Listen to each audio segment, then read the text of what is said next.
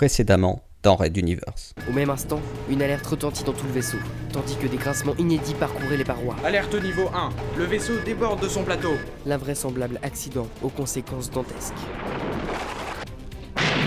Dans un flash, le transporteur numéro 3 du colonel Mumumba Arlington, ainsi que son demi-million de passagers et ses centaines de milliers de tonnes de matériel et de fret s'étira en un trait infini.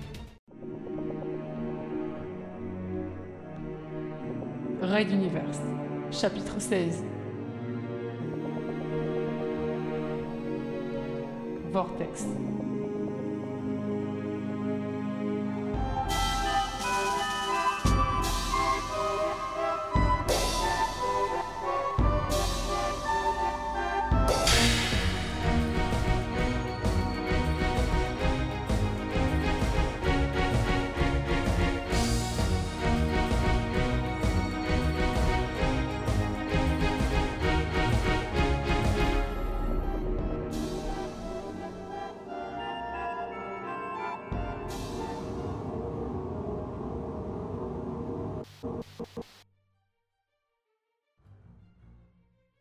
La clé à molette boursouflée planait devant lui, clignotant frénétiquement.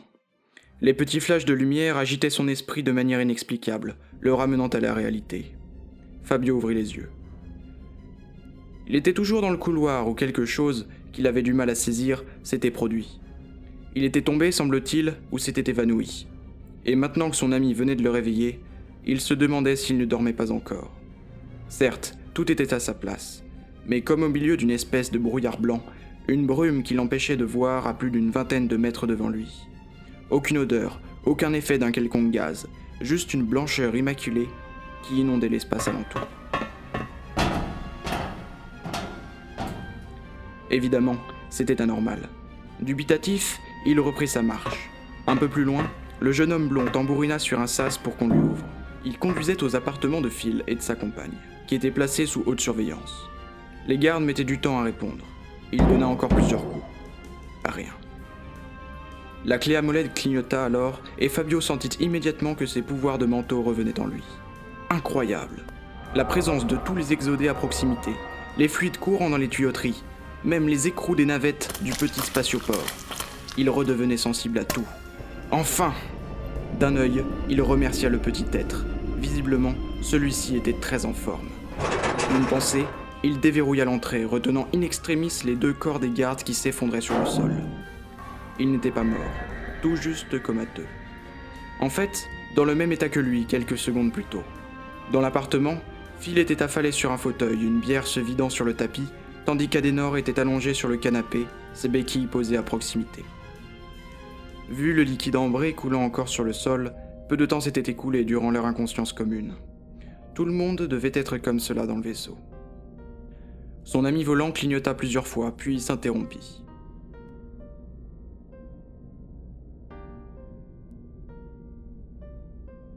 Une idée simple apparut dans l'esprit de Fabio. L'heure de sonner le réveil pour tout le monde Quand je demandais que tu trouves un moyen de communiquer, je n'imaginais pas que tu le fasses. C'est bien utile, merci. pensa le jeune mental blond dans un sourire. Puis il se concentra et libéra une petite vague psychique à destination de tout un chacun sur le transporteur. L'équivalent d'une petite gifle. Satisfait de lui, et du retour inespéré de ses facultés, il s'accroupit aux côtés d'un fil, ouvrant les yeux.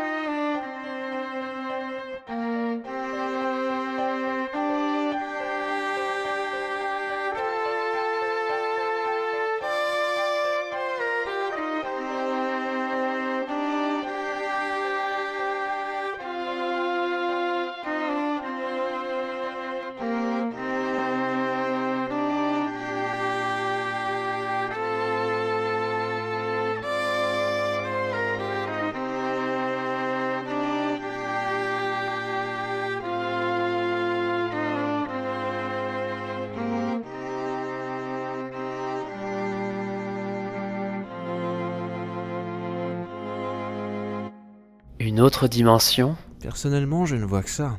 Cette brume n'en est pas une, c'est une diffraction de lumière. Elle agit différemment sur la matière. Et cette ultime sensation avant que tout le monde dans le vaisseau ne s'évanouisse Je ne suis pas spécialiste, mais je pense que l'on a dépassé les simples effets de la passe de Magellan. Adenor grommela quelque chose. Les deux autres tentèrent de comprendre. Mais Fabio n'eut évidemment aucun problème à lire dans les pensées de la jeune femme. Non, j'ignore si le retour de mes pouvoirs est lié à ça, mais on peut raisonnablement se le demander. De toute façon, cela te permettra de ne plus forcer sur ta mâchoire ou de partir dans de longues explications. Désormais, pense très fort et je traduirai. Les yeux de la jeune femme s'adoucirent quelque peu, puis elle hocha la tête. Encore quelques semaines, chérie, et on t'enlèvera ses broches. Joignant le geste à la parole, Phil fit glisser une main le plus doucement possible sur la joue de la jeune femme. Moi aussi, j'ai hâte de te revoir entière et en pleine possession de tes moyens. Pas besoin d'être un mental pour comprendre que la mâchoire bloquée d'Adenor et la gaze entourant toute la partie inférieure de sa bouche posaient de vrais problèmes intimes au couple. Fabio avait, à l'époque, ressoudé le plus gros des blessures de la jeune femme. Mais était-ce dû aux prémices du déclin de ses pouvoirs ou à une quelconque interaction avec la passe toute proche Toujours était-il que l'opération n'était pas complète.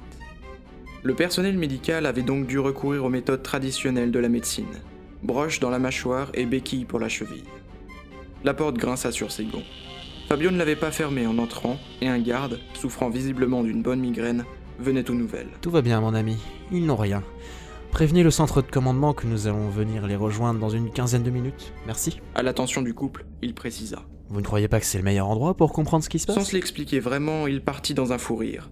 Un de ceux bien étranges qui mettent souvent les gens mal à l'aise. Mais que lui importait Ses pouvoirs étaient revenus. Il était prêt à faire face à n'importe quoi dorénavant.